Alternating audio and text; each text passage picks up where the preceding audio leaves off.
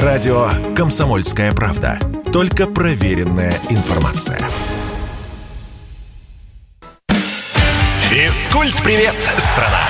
Ведущий, мастер спорта, фитнес-эксперт, автор книги «Хватит жрать и лениться» Эдуард, Эдуард Коневский. Физкульт-привет, страна! Доброе утро, добрый день и добрый вечер. Наша необъятная родина в эфире интерактивный проект, который посвящен всему, что так или иначе связано с фитнесом, физкультурой и здоровым образом жизни. Итак, собственно, пока вы думаете, что меня спросить, расскажу очередную историю, которая со мной произошла. И вы знаете, вот я много раз в рамках своей программы, которая все-таки э, несет такое знамя популяризации здорового образа жизни, да, это основная моя задача, и надеюсь, что я с ней неплохо справляюсь.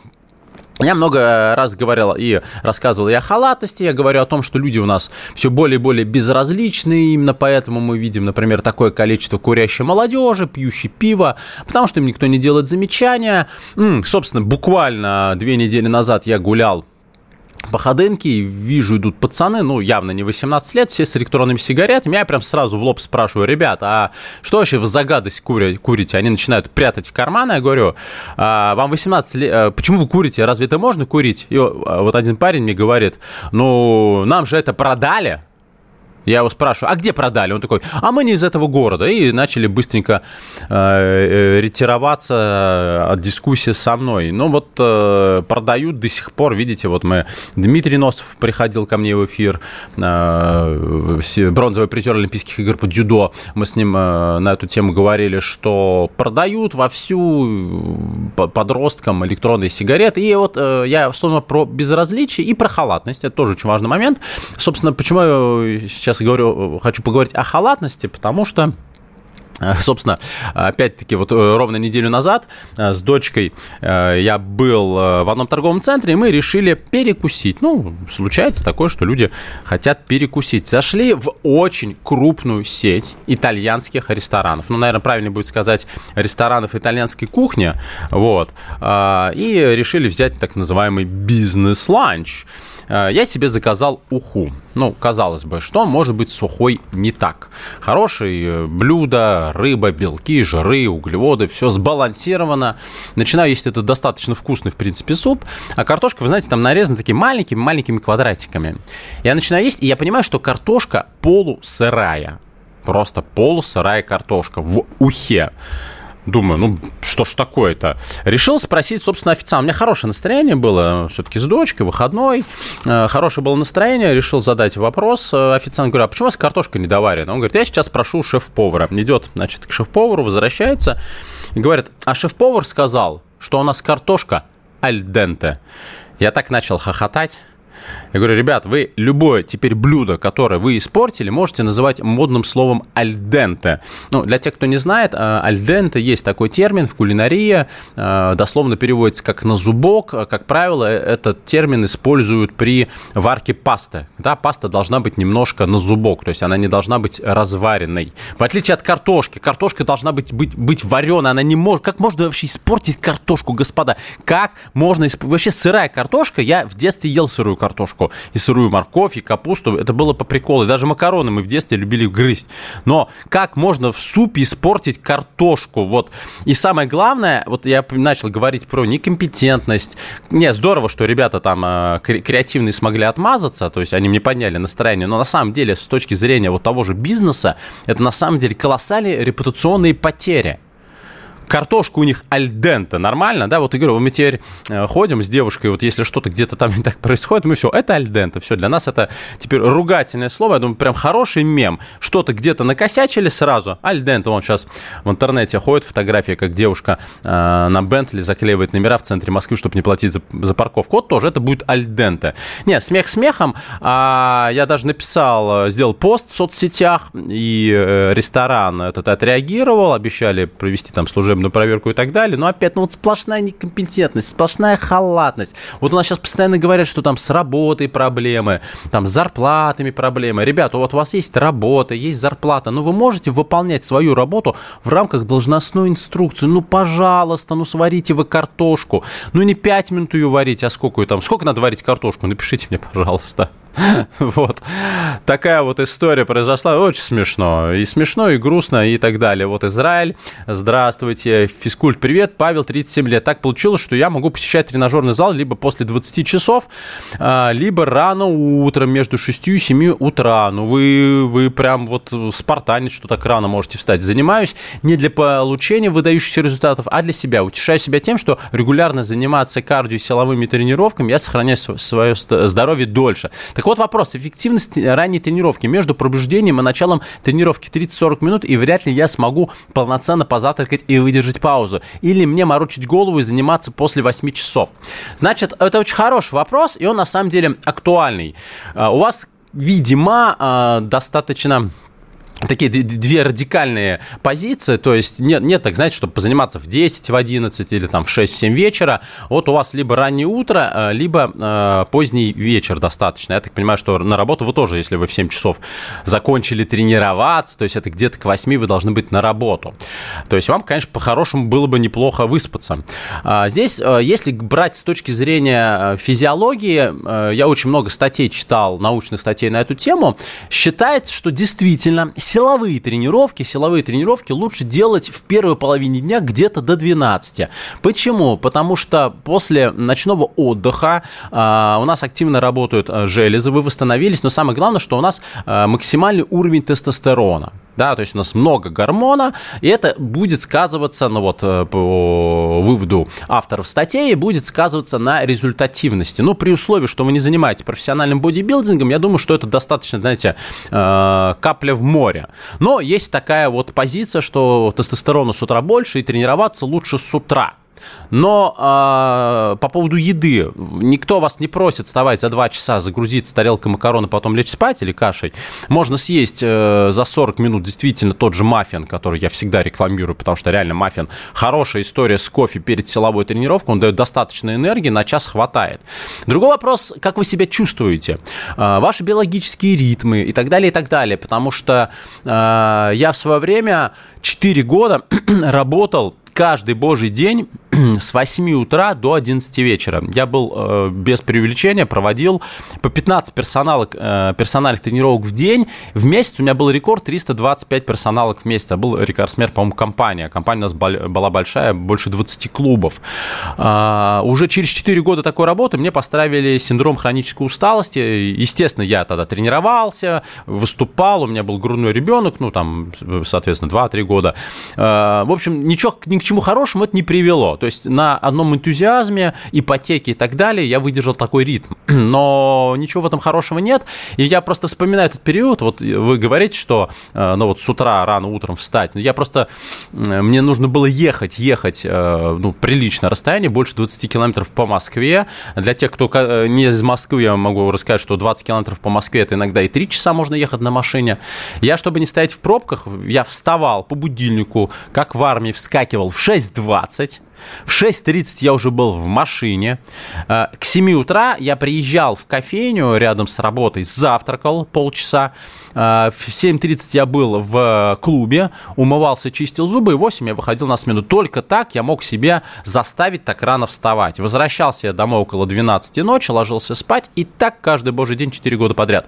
Ни к чему хорошему это не привело вот в перспективе, да, в моменте все было хорошо. Ну как, я просто выл реально был, я не могу так рано вставать, но при условии, что я э, спал не больше 6 часов. Ну, тяжеловато, тяжеловато, опять-таки, когда у тебя тяжелые силовые тренировки. Поэтому с точки зрения э, биохимии, физиологии, наверное, да, неплохо, но с точки зрения вашего психоэмоционального состояния, наверное, не очень. Вы еще должны понимать, что если вы реально, вот вы не выспались, ну, вам не очень хочется, в принципе, тренироваться. То есть вы идете на морально-волевых, э, рано или поздно вам это надоест. Что касается тренировки, э, тренировок вечером, опять понятно, что у вас может быть какая-то сложная физическая работа, но вечером наоборот, хочется снять вот именно стресс от работы, переключиться, переформатироваться. И вечерние тренировки в этом отношении лучше.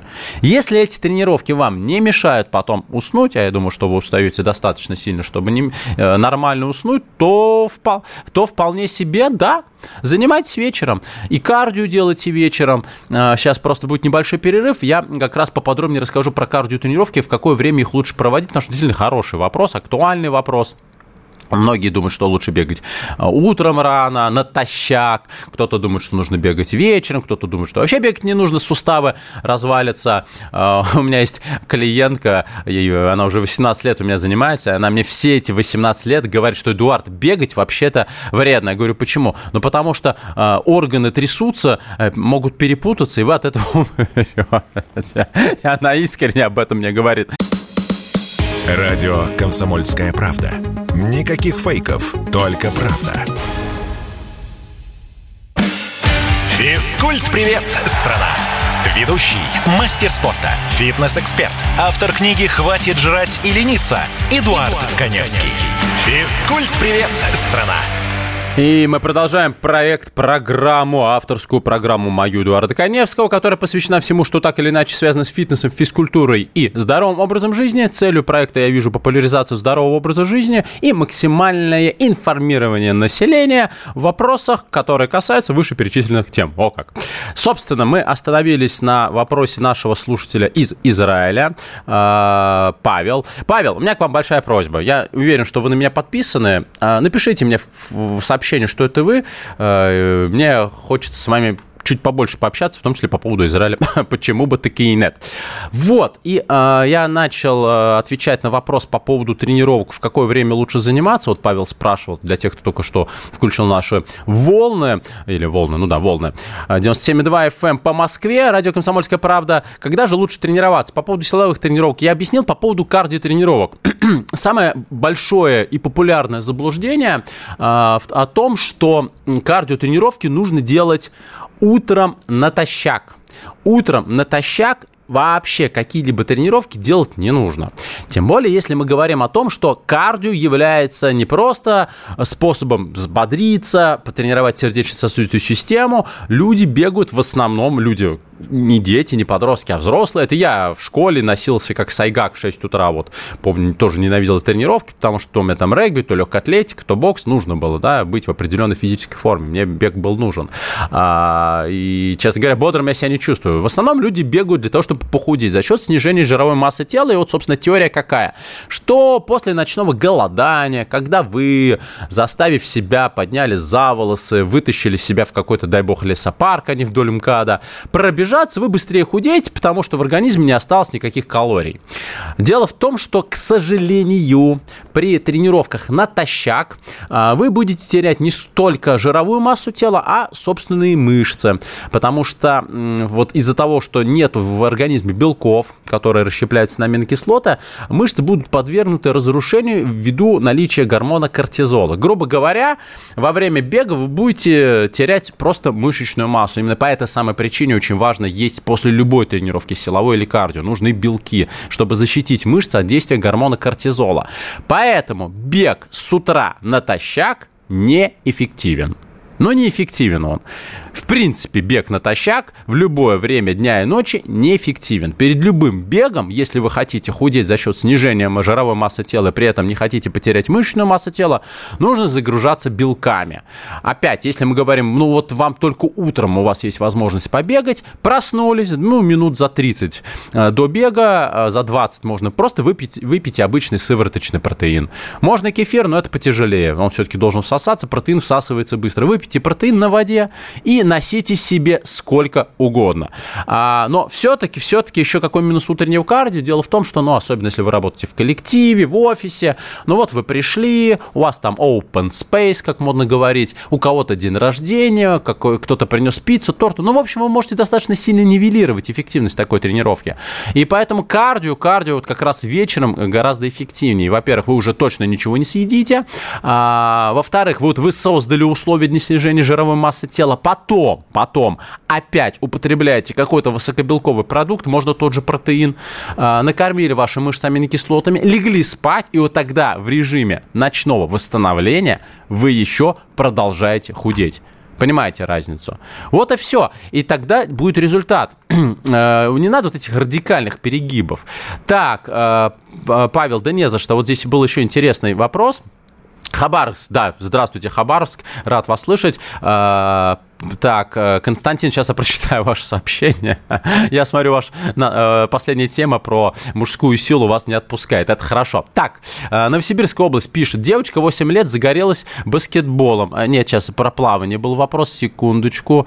-тыр -тыр -тыр -тыр -тыр -тыр. Где же было про плавание? Секунду, секунду, секунду, секунду. Вот, добрый день. Аналогично, это по поводу утренних тренировок. Это Калининград, э, Калининградская область пишет аналогично. Ребенку 9 лет ходит в школу Олимпийского резерва на плавание. Занятия начинаются в 8 утра. Дают задание проплыть 25-30 бассейнов по 50 метров. Как быть? Когда завтракать и так далее? Ребенок уже э, ищет уже повод отклониться от таких занятий. Значит, что касается спорта. Детей не тренируют, детей дрессируют. Это нормально. Э, спорт – это вообще суровая правда, э, спортивная правда жизни и я, например, вот как раз, когда раньше жил на Щелковской, я проезжал всегда мимо Сокольников, и там есть зимний стадион «Спартак». А, и я прям вижу, вот я еду, представляете, 7 утра, еще 7 нету, и вот там папы с мальчиками, с этими чемоданами, куда 10 таких мальчиков а, поместятся, идут на утренние тренировки. В спорте это неизбежно.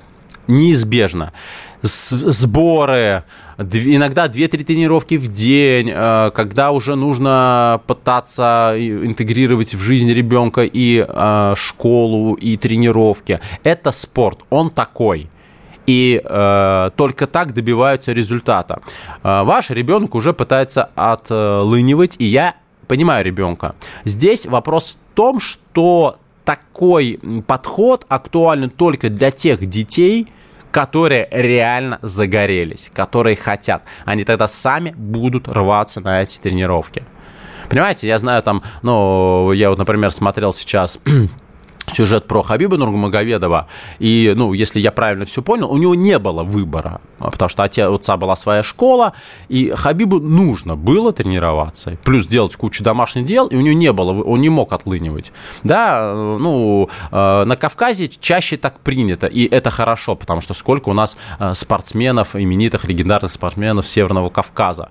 А у, скажем так, у славян не так это часто принято ну, есть семьи, где родители прям заставляют. Вот э, у меня ребенок, ребенок занимается спортом, с, ну, по сути, с двух лет.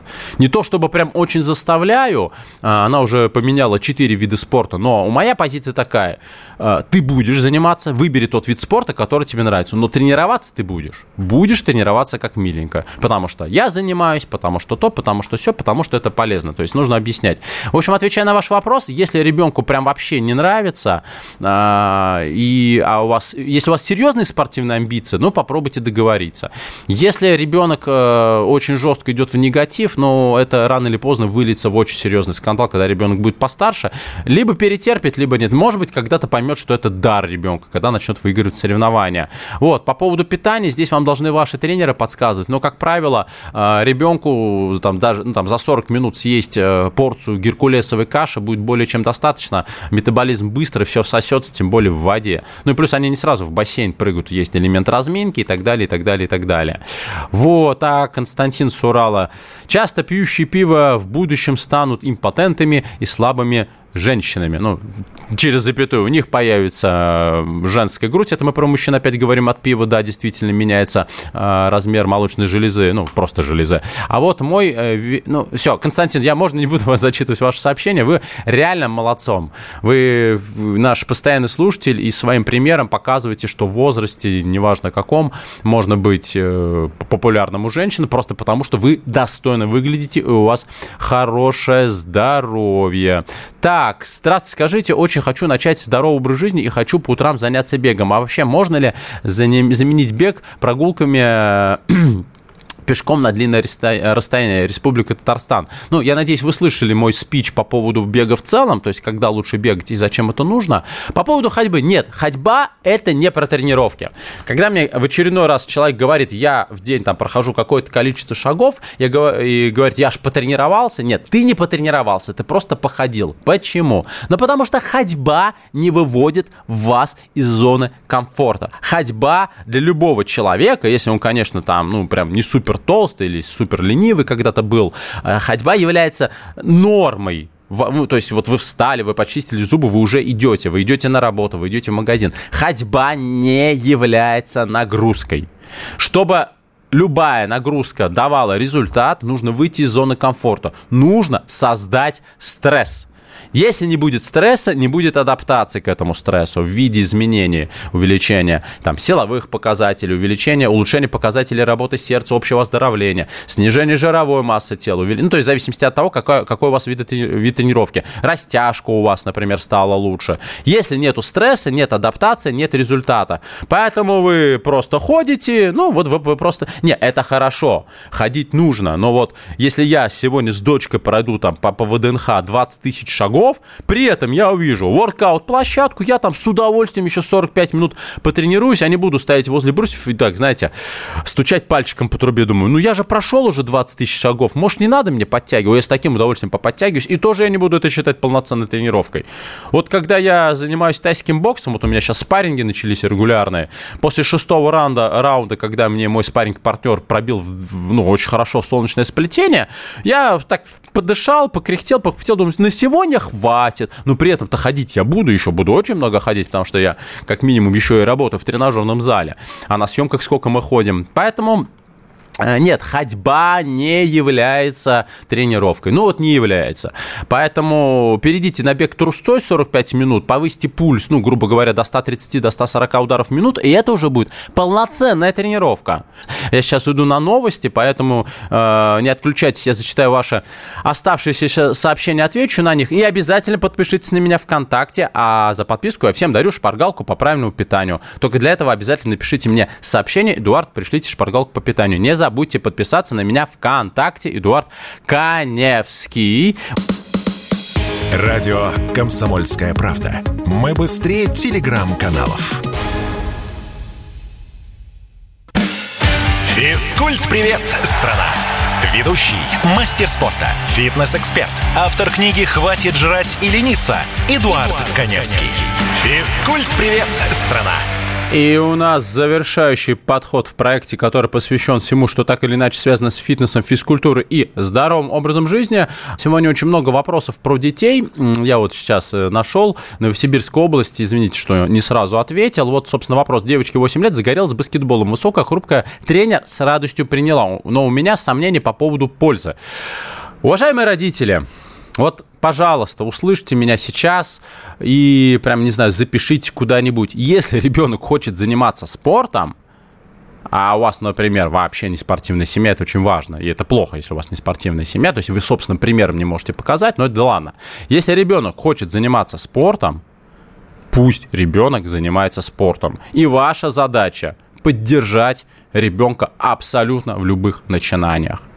Польза, естественно, а какая может быть не польза для ребенка заниматься баскетболом? Травмы – это нормально, дети вообще, как это, дети прочные, дети получают травмы и без э, э, баскетбола и других видов спорта. У меня ребенок э, вот в том году за две недели, за неделю до поездки э, на Байкал вошла так в бордюр на велосипеде, когда мне прислали фотографии ее колени, я думал, что там просто, ну, реально до, до кости э, разодрала себе колени. Ну, слава богу, пронесло, но сильно ушиблась. Ну, дети получают травмы, это нормально. Детям, в конце концов, надо куда-то направлять свою необузданную энергию. Поэтому, если ребенок хочет заниматься баскетболом, поощряйте, купите классные кроссовки, купите классные кроссовки для баскетбола. Не обязательно всю экипировку. Ой, как она будет кайфовать, представляете себе? Поэтому отдавайте, если тренер, допустим, говорит, что, слушайте, ну вот у вашей дочки получается хорошо, ей бы было бы неплохо заниматься три раза в неделю. Пусть занимается. Ребенок, хочешь? Хочу. Все, на сборы, вперед. Не надо жалеть детей. Э, сейчас вот э, часто я на эту тему говорю, что, например, молодежь, вот это вот там, ну, грубо говоря, 16 лет, которые уже там школу заканчивают и поступают в институт, и студенты там начальных курсов, они же вообще нифига не делают. Они, они настолько стали ленивые. Почему? Да потому что их родители избаловали. Потому что мы росли там, в 90-е тяжелые, там нам многим приходилось уже работать лет с 14, с 16, я маме помогал работать, подрабатывать в 12 лет, а, и вроде как э, наш уровень жизни позволяет сделать так, чтобы наши дети не работали, но при этом это приводит к обратному эффекту. Они стали настолько избалованными, э, господи, вечно я неправильно произношу это слово, избалованными, избалованными, что они ничего делать не хотят. Смартфон есть, одежда есть, э, на сигареты вот эти мерзкие деньги есть, родители дают. А зачем работать? Э, и вот э, потому что вот, вот эта вся расхляба, а зачем? Ну, он сам примет решение. Или зачем наказывать, вот это, да, западная особенно. Зачем? Надо все объяснять, надо... Э, э, ремнем и пряником надо воспитывать. Ремнем и пряником, только пряник без сахара. Поэтому отдавайте ребенка на баскетбол. Вот, собственно, здесь похожий вопрос э, сейчас.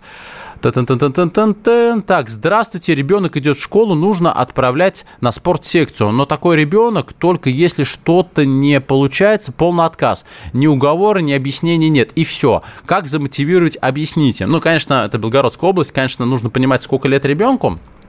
А, иногда ребенку нужно говорить, что надо. Вот надо надо для здоровья. Там, ты чистишь у меня зубы, чтобы зубки не болели. Ты занимаешься спортом, чтобы спина не болела. Первый момент. Второй момент, вот я об этом уже вскользь упомянул, очень важен ваш пример. Очень важен ваш пример. Но правда, я вот постоянно наблюдаю картину, когда вот клуб, где я боксирую, там приводят родители детей на единоборство, в основном на тайский бокс. Мальчишки там бегают, и вот все практически родители повально сидят на диванах, на диванах, все с ожирением и все тупят смартфоны. Какой они пример подают своим детям? Никакой. И, естественно, ребенок смотрит, он подбегает, прям видно, он подбегает там к папе, там, к маме попить, и сразу, оп, телефон там, типа, а что ты там делаешь? И родители дают посмотреть. Ну, наденьте форму, вот у вас беговая дорожка, купите абонемент, он копеечный, пока ребенок э, занимается единоборствами, ну, походите хотя бы по дорожке, попыхтите, создайте видимость того, что вы с ребенком разделяете то, чем он занимается. Это простые семейные ценности. Это ценности воспитания. Вот и все. Ну, это же элементарно. Поэтому, ну, есть дети там ну, в разный период времени у детей, когда идет жесткий отказ. Бывает. Ну, где-то надо разговаривать, а где-то надо заставлять и пинать. И так тоже бывает. Мальчику, хоккеисту 9 лет, кросс 3 километра. Много? Нет, не, немного. 3 километра для 9 лет вполне себе. Не, ну хоккей вообще суровый вид спорта, и у меня у многих знакомых дети занимаются хоккеем, там, с 6-7 лет, ты смотришь, ну, ты реально понимаешь, что вот я бы сейчас от такого объема нагрузки помер уже, наверное. Нет, нормально. И еще раз, если, вот услышьте меня, пожалуйста, родители, особенно сердобольные мамаши и бабушки, да и дедушки тоже, если ребенку нравится какой бы он уставший ни приходил, может где-то с травмами, может быть где-то даже в крови, не надо его жалеть, надо поощрять и поддерживать, не надо залюбливать, особенно мальчиков, не надо. Ребенок, это его выбор, он тренируется, он пашет, ему нравится, его хвалит тренер. Зачем вы ему даете ненужные ориентиры? Не нужно этого делать, и тогда ваш ребенок в той или иной спортивной дисциплине добьется серьезных результатов. Я всегда говорю, что когда смотрю на свою дочь, ей 10 лет, и она уже себя ведет так периодически как подросток, э, вот я понимаю, что я бы не сказал, что она фанатка спорта, да, ей больше нравится делать что-то руками, она очень хорошо рисует, она очень хорошо шьет, но при этом спорт я ей даю понять и своим примером, что это обязательная составляющая ее жизни. И я понимаю, что если вдруг, ну, лет в 16, в 17, вот она, ну, вот вот, вот поперек горла все это ей встанет, она психанит скажет, так, отвалите от меня все с вашим спортом, но я же понимаю, что она в этом возрасте уже будет с огромной, э, с, с отличной базой здоровья. У нее будет идеальная осанка, у нее будет хорошая растяжка, у нее будет хорошо развитая мускулатура. И она все равно уже нет-нет, но сама будет возвращаться к занятиям. Ребенку сделали основу. Вот построили хороший, хорошее здание, крепкий фундамент. Вот и все. Так, Эдуард, ваше отношение к ионизированной мертвой серебряной воде? А, да, слушайте, ну, Давайте так, э, ну, серебро просто обеззараживает, ионизация, мертвая вода. Ну, да, я, наверное, не совсем специалист именно по воде. Э, скажу так, э, там просто реклама рекламой. Наверное, это действительно хорошо. Не проводил каких-то собственных исследований. Ну, ничего против не имею. Э, вода точно не должна быть просто из-под крана, вот однозначно. Э, мне нравятся различные вот фильтры с обратным осмосом, которые хорошо... Ну, сейчас какая-то реклама пойдет, поэтому ну, наверное, было бы неправильно об этом говорить. Давайте вернемся к вопросам. Так, а вот Владимир пишет Санкт-Петербург. Эдуард, было время, когда и ходьба была для меня выходом из зоны комфорта. Владимир, я не сомневаюсь. Я когда два года назад э, вышел из больницы после операции, для меня встать с кровати было выходом из зоны комфорта, потому что у меня был зашит весь живот, и э, мне не то что ходить, вставать, мне даже было больно икать, настолько э, большая площадь воздействия была хирургом, э, и, ну, вот, заставляя себя ходить, заставляя себя потихонечку тренироваться, э, то, что мне было доступно, это ускорило процесс восстановления после операции. Понятно, что есть люди ну, с избытком веса тела, что для них реально ходьба – это стресс. Но ничего, меняйте свой рацион, рацион питания, меняйте э, свой образ жизни, жизни, бросайте там курить, ну и так далее, и так далее, и так далее, и так далее. А, так, Анна пишет, Белгородская область. Эдуард, здравствуйте, ребенок идет в школу. А, это, извините, я уже прочитал. Так, вот Константин пишет, что я писал о пользе велика э, и об ученом Циолковском. Он так любил велик и понял, видимо, его пользу, и я тоже. На ум хорошо он влияет. Мое открытие. Константин, велосипед вообще прекрасный э, и вид, я бы сказал, и легкого досуга, и тренировок, и так далее, и так далее. Я очень люблю ездить по бездорожью и Пожалуйста, катать. Э, а, особенно я велик рекомендую как раз людям, у которых избыток веса тела, им бегать нельзя, э, им бегать тяжело, а велик э, дает возможность делать регулярные регулярные нагрузки, э, без ударной нагрузки на суставы и позвоночник. Так, э, Санкт-Петербург, Владимир, давно читал у одного американского специалиста, что заниматься спортом лучше во второй половине дня и до 4-5 вечера. У меня получается позже, но, но потом прогулка и сон. Пока получается неплохо. Еще раз, я повторю, если мы говорим о детско-юношеском спорте, там утренние тренировки обязательная составляющая. Может быть, это связано с тем, что просто дети в школу ходят. Человеку взрослому нужно выбирать э, время тренировок, в том числе от его зоны комфорта, от его биологических ритмов, от его работы и так далее, и так далее. Но любая тренировка должна быть в удовольствие. К сожалению, спасибо, очень много сегодня вопросов, не, не на все успел ответить, uh, увы и ах. Uh, к сожалению, вот эфир подходит к концу, но мы через неделю обязательно услышимся.